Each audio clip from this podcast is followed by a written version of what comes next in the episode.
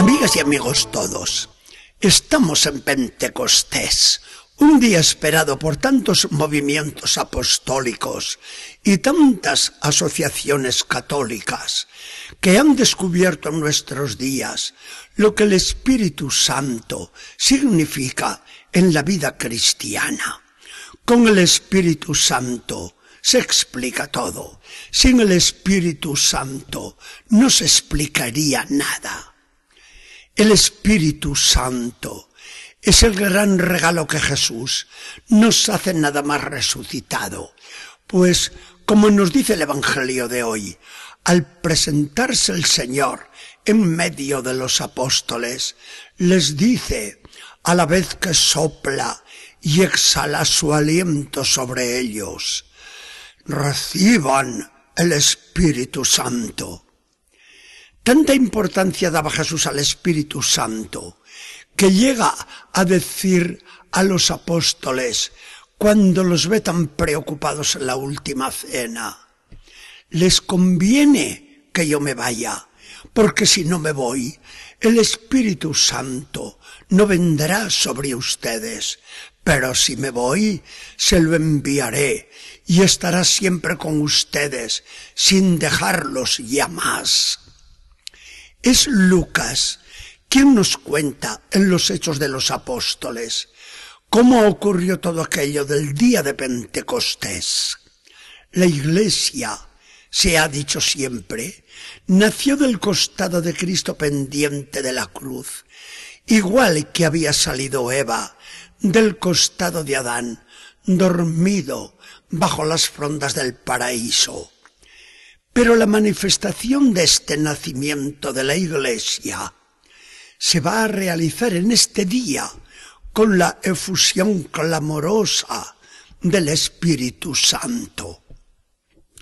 Jerusalén hervía de gente venida de todas las partes del imperio. De repente se sintió un viento huracanado y bajaron del techo a la sala donde estaban los seguidores de Jesús, unas como lenguas de fuego que iluminaron y abrazaron a los apóstoles, reunidos allí con María, la madre de Jesús. ¿Qué ocurre después? Todos lo sabemos. Los cobardes se convierten en unos valientes que empiezan a predicar sin miedo, dando testimonio de Jesús, el crucificado y resucitado.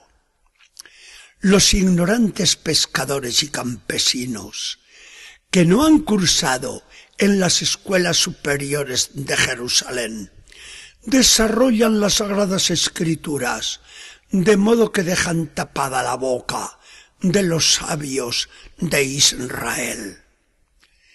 Sin poder humano alguno, realizan milagros resonantes, como el del paralítico a la entrada del templo, o con los enfermos que la gente saca a la calle para que les toque al menos la sombra de Pedro al pasar y quedan curados.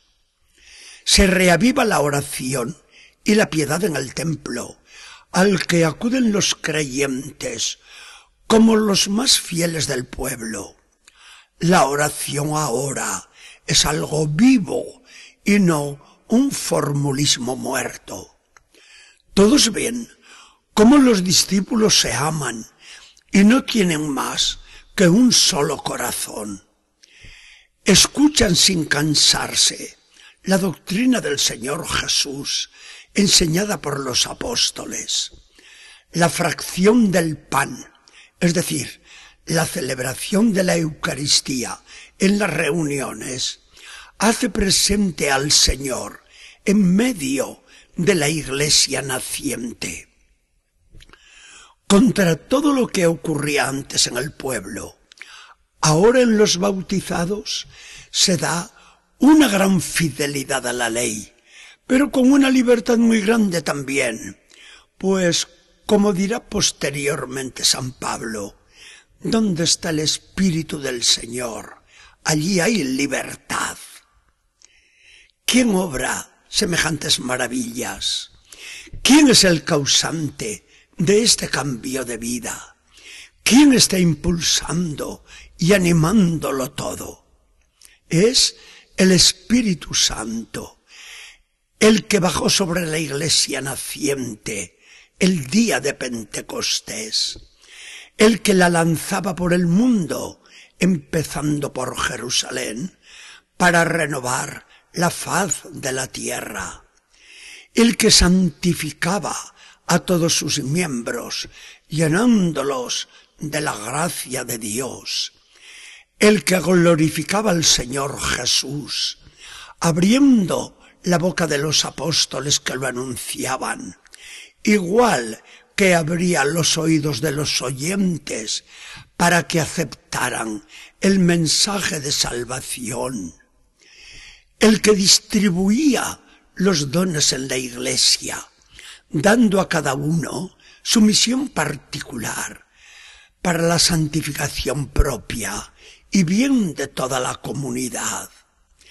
el que llenaba de vigor a los escogidos para dar el supremo testimonio de la sangre, como a Esteban, el primer mártir de la iglesia, el que se adelantaba incluso a la predicación de los apóstoles y al mismo bautismo, y bajaba sobre el militar Cornelio en la ciudad de Cesarea, indicándole a Pedro, también para los paganos y extranjeros es el mensaje de la salvación, y tú debes admitirlos en la iglesia. ¿Para qué seguir enumerando las obras y obras que los hechos de los apóstoles nos señalan como inspiradas y llevadas a cabo por la acción del Espíritu Santo? Este libro tan bello de Lucas ha sido llamado con razón el Evangelio del Espíritu Santo y hay que ver cómo sus páginas nos hacen conocer y amar al Espíritu Divino que mora dentro de nosotros. Espíritu Santo, Espíritu Divino, huésped de nuestras almas. Eres la sombra que cubrió a María. Envuélvenos y guárdanos limpios con pureza celestial. Eres viento impetuoso, no nos dejes en paz e impúlsanos a obrar siempre el bien. Eres fuego ardiente, ilumínanos la mente y abrásanos el corazón. Eres paloma inocente, danos la paz, la paz de las armas, a la vez que la paz de las almas. Ven, Espíritu Santo, y quédate siempre con nosotros. Que el Señor nos bendiga y acompañe.